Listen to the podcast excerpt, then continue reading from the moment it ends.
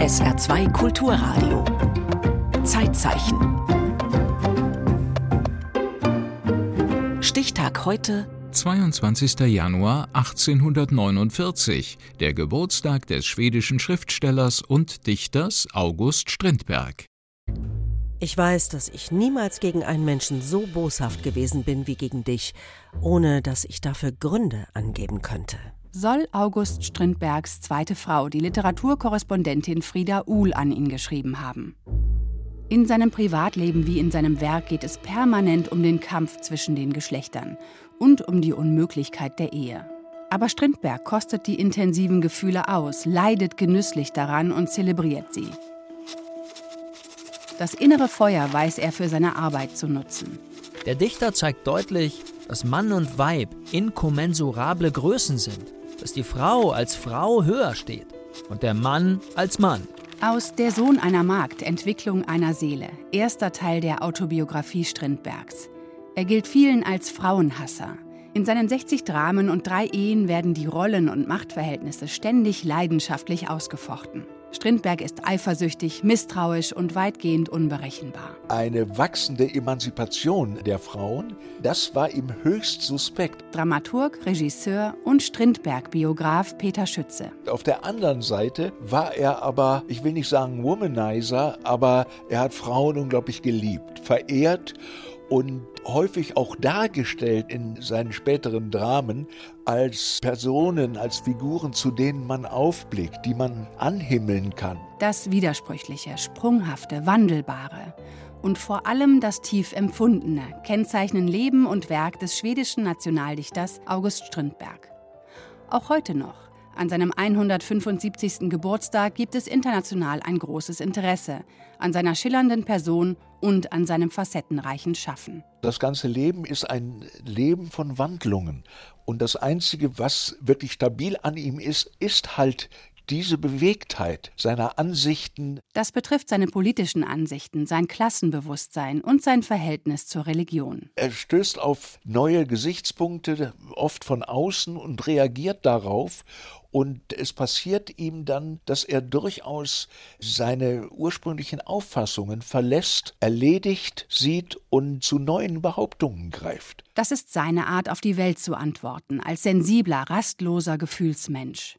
Dieses tiefe Empfinden verwandelt er als manisch schaffender Literat in Prosa und Drama. Ob also vom frühen Kritiker der Gesellschaft und angehenden Sozialisten bis in eine sehr mystische Welt hinein, eine okkulte Welt, die er pflegt. Und andererseits liegt es daran, dass er fast zeitlos lesbar schreibt. Ich glaube, das hat sehr viel mit seiner journalistischen Übung zu tun, wobei ihm das sehr leicht gefallen sein muss der hatte ja geradezu einen Schreibzwang. Und das, was er geschrieben hat, floss einfach aus seiner Feder mit einer unglaublichen Geschwindigkeit. August Strindberg kam am 22. Januar 1849 in Stockholm zur Welt, als Sohn eines Schiffskommissionärs, der einen beträchtlichen Teil des Frachtschiffverkehrs auf Riederholmen organisierte, in Stockholms altem Hafen. Seine Mutter hatte als Kellnerin und Dienstmädchen gearbeitet, bevor sie seinen Vater kennenlernte. Die kinderreiche Familie erlebte wenige Jahre nach Augusts Geburt den Bankrott der Schiffsagentur. Auch wenn sich Vater Karl Oskar schnell davon erholen konnte, hat diese Phase der Unsicherheit den kleinen August anhaltend geprägt. Es herrschte nicht gerade Armut im Hause, aber Überbevölkerung. Kindtaufe, Begräbnis. Kindtaufe, Begräbnis. Zuweilen zwei Taufen ohne Begräbnis dazwischen. Das Essen wurde streng eingeteilt und war nicht gerade kräftig. Fleisch gab es nur sonntags. So erzählt er aus seiner Kindheit in Der Sohn einer Magd. In seiner Autobiografie stilisiert er sich nicht nur im Titel zu einem Teil der Unterklasse. Dabei hat er eigentlich nur als Spross einer vermögenden, kunst- und kulturbeflissenen Familie Berührung mit Mägden. So werden wir alle von der Unterklasse erzogen. Das ist ihre unwillkürliche Rache. Dieser Umstand ist es vielleicht, der die Entwicklung in so hohem Grade auffällt, wenn er auch den Klassenunterschied ausgleicht? Warum gibt die Mutter diese wichtige Aufgabe aus der Hand, während sie doch vom Vater unterhalten wird, um die Kinder zu erziehen? Als junger Mann sympathisierte er mit sozialistischen Ideen. Kurze Zeit arbeitete er als Hauslehrer eines königlichen Sekretärs und unterrichtete die Kinder in der Sommerfrische auf den Schäreninseln. Auch wenn hier seine Liebe zu dieser einzigartigen Landschaft erwacht ist. Später wird er einige seiner Romane im von ihm so geliebten Scherengarten spielen lassen, so machte er die schmerzvolle Erfahrung, von seinen adligen Herren als Dienstbote behandelt zu werden. Er hat sich die Welt dann aufgeteilt in oben und unten und hat dann oftmals nicht genau gewusst, wer sind jetzt eigentlich meine Leute. Genauso wenig konnte er sagen, wie es nach seinem Abitur weitergehen sollte. Das Studium zum Grundschullehrer brach er ab. Als Schauspieler hatte er keinen Erfolg und seine ersten Versuche als Dramatiker interessierten das Publikum nicht sonderlich. Geld verdiente er einige Jahre lang als Redakteur der Tageszeitung Dagens Nyheter. Wirklich bekannt wird er als Journalist und als Romancier. Also das Rote Zimmer ist eigentlich der große Auftakt, der Strindberg in der schwedischen Gesellschaft bekannt macht. Und das Rote Zimmer bringt ihm auch viel Anhängerschaft in der jungen Generation ein. Es ist eine bissige, illusionslose Gesellschaftskarikatur, die zugleich autobiografische Züge trägt. Junge Menschen suchen darin ihren Platz in einer verknöcherten, rückwärtsgewandten Gesellschaft und scheitern weitgehend daran. Der Roman erschien 1879 zeitgleich mit Henrik Ibsens Nora und läutete die skandinavische Moderne in der Literatur ein. Da legt er sich wirklich mit sozialen Missständen noch an, kritisiert die und ironisiert die. Das ist ein satirisches Vergnügen, diesen frühen Roman zu lesen. Und man kann dann nachvollziehen, dass gerade die junge Generation sagt, das ist unser Mann. Er hat sich äh, sehr stark eine Zeit lang mit dieser Unterklasse identifiziert, dann aber auch festgestellt, die wollen ja auch alle nur nach oben, die wollen auch nur Macht. Diese Schattenseiten des Klassenkampfes machten ihm zwar zu schaffen, aber er blieb zugleich unbarmherziger Wahrheitsfanatiker, der das Leben zwanghaft ausleuchten musste, seins und das der anderen. Die ungeschminkte Beschreibung der Misere lag ihm einfach. Im Agrarland Schweden hat die Industrialisierung vergleichsweise spät eingesetzt. Aber auch hier brachte sie beim Zug der Landbevölkerung in die Stadt prekäre Verhältnisse mit sich. Nur ein Bruchteil der Schweden war damals wahlberechtigt, und der junge Autor hielt schonungslos das Brennglas darauf. Strindberg-Biograf Schütze nennt ihn den Erfinder der populären historischen Beschreibung. Die schwedische Aristokratie reagierte empfindlich auf die böse Abrechnung mit den damaligen Verhältnissen. Da ist er natürlich auf starken Widerstand gestoßen. Das wollten sie alle nicht hören. Zugleich faszinierte ihn die Aufmerksamkeit, die seine kritischen Schriften ihm brachte. Er ist von A bis Z ein Egozentriker. Und er will auch schon als junger Mann, als Schriftsteller Aufsehen erregen. Er will wahrgenommen werden.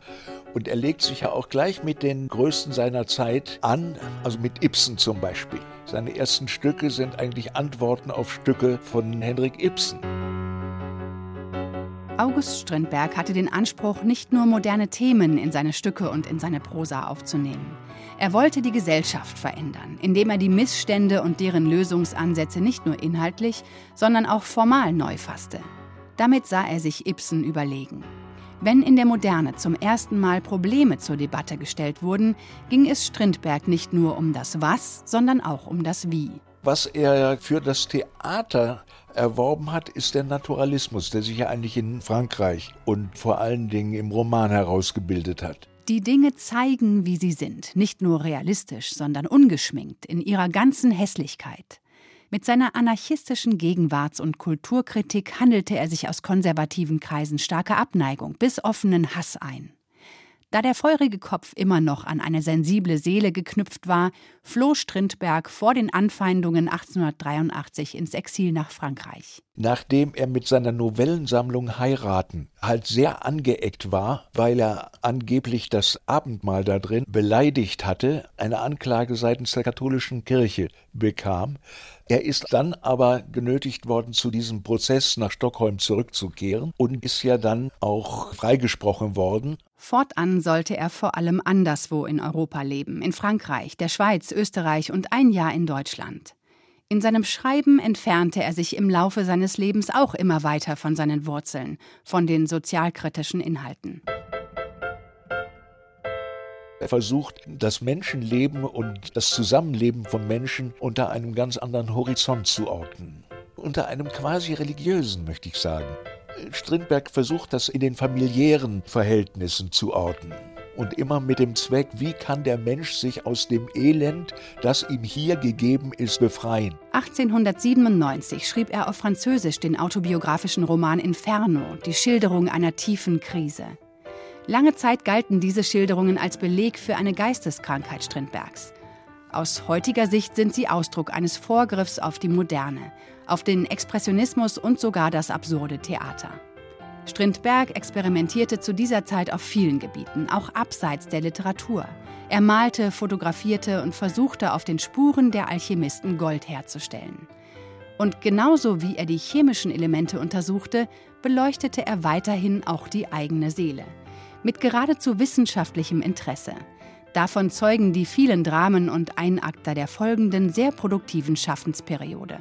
Da ist er sehr, sehr stark vorgeprescht, auch durch diese Ich-Figuren, die er immer wieder in seine Stücke platziert hat. Also diese sogenannte Ich-Dramatik weist auch sehr weit voran und gibt den Stücken auch epische Züge, die natürlich Bert Brecht an Strindberg wahrgenommen hat. Wir klopfen ihn ab, ob er nicht noch mehr war als ein naturalistischer Autor, der Strindberg. Und wir untersuchen das absurde Potenzial von August Strindberg. Kai Voges hat Strindbergs Totentanz 2023 im Berliner Ensemble auf die Bühne gebracht.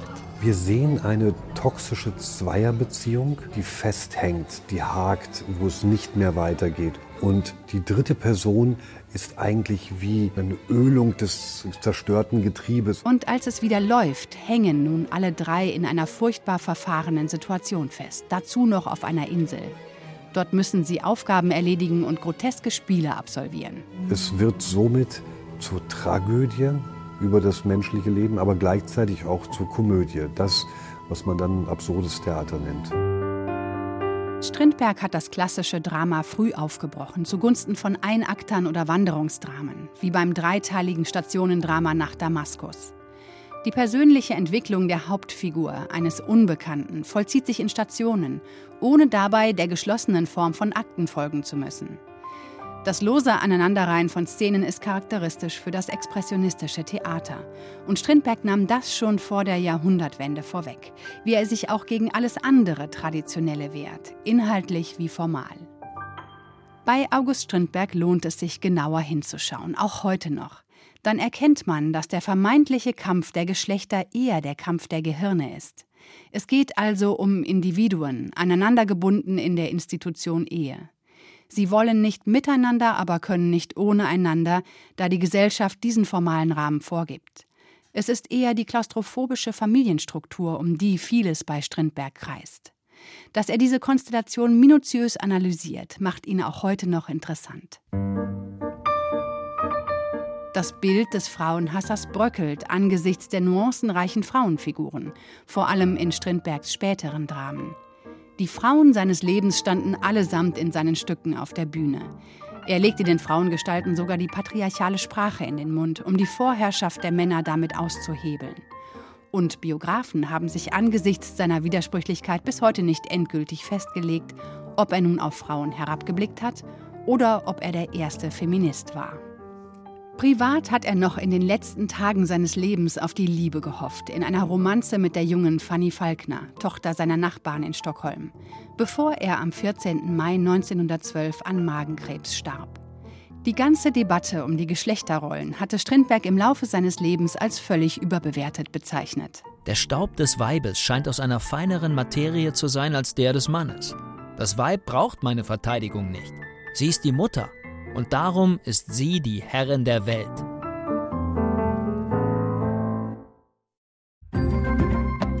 Im Zeitzeichen erinnerte Jana Magdans an den schwedischen Schriftsteller und Dichter August Strindberg, der am 22. Januar 1849 geboren wurde. Zeitzeichen morgen über den Meeresforscher Hans Hass.